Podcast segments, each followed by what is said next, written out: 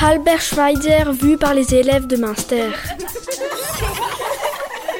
Bonjour, je suis Bastien du collège Frédéric Hartmann à Münster. Et moi je m'appelle Sekier du Frédéric Hartmann à Münster. Aujourd'hui, nous allons vous présenter la vie d'Albert Schweitzer. Nous avons fait un micro-trottoir et nous allons vous le faire écouter. Bonne écoute. Bonjour. Vous avez deux minutes Bah dis-moi, je risque d'avoir le monde, qu'est-ce que tu veux savoir? C'est euh, à propos d'Albert Schweitzer. Albert Schweitzer, de Kaisersberg. Oui, alors Mais, euh, pour vous, c'est qui Albert Schweitzer? C'est un médecin qui a fait vaccin, je crois. Je suis plus sûr. Je vais peut-être dire des bêtises. Non, bah c'est, pour moi, c'était un vaccin qui, a, qui était un précurseur euh, pour les vaccins et je crois qu'il était parti dans les pays d'Afrique, aux dernières nouvelles.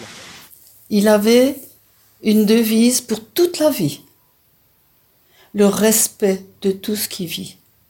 Bonjour, alors pour vous, qui c'est Albert Schweitzer? Bonjour, pour, euh, pour, moi, Albert Schweitzer, il est né à Gunzbar et il a eu le prix Nobel de la paix parce qu'il a apporté des soins euh, aux plus défavorisés en, en Afrique. Si je vous dis Albert Schweitzer, qu'est-ce que cela vous évoque? Un Alsacien connu dans le monde entier. Alors pourquoi est-ce qu'il est tellement connu? Parce qu'il a fait énormément, énormément de bien lorsqu'il était en Afrique. En plus, c'est un monsieur euh, qui avait énormément de connaissances, un philosophe, un grand penseur et également un artiste, un organiste euh, de, de, grande renommée. Voilà. Albert Schweitzer, il était prix Nobel de la paix. Il était théologicien. théologicien. Il jouait de. Euh, Piano, non, euh, à l'église de l'orgue, à l'église de Günzbach. Et puis, ah ben, l'hôpital de Lambaréné, qu'il a ouvert pour aider. Je sais pas exactement qui, mais, mais pour faire du bien. Je crois même qu'il est décédé là-bas et qu'il a été enterré là-bas. Voilà, c'est à peu près tout ce que je sais.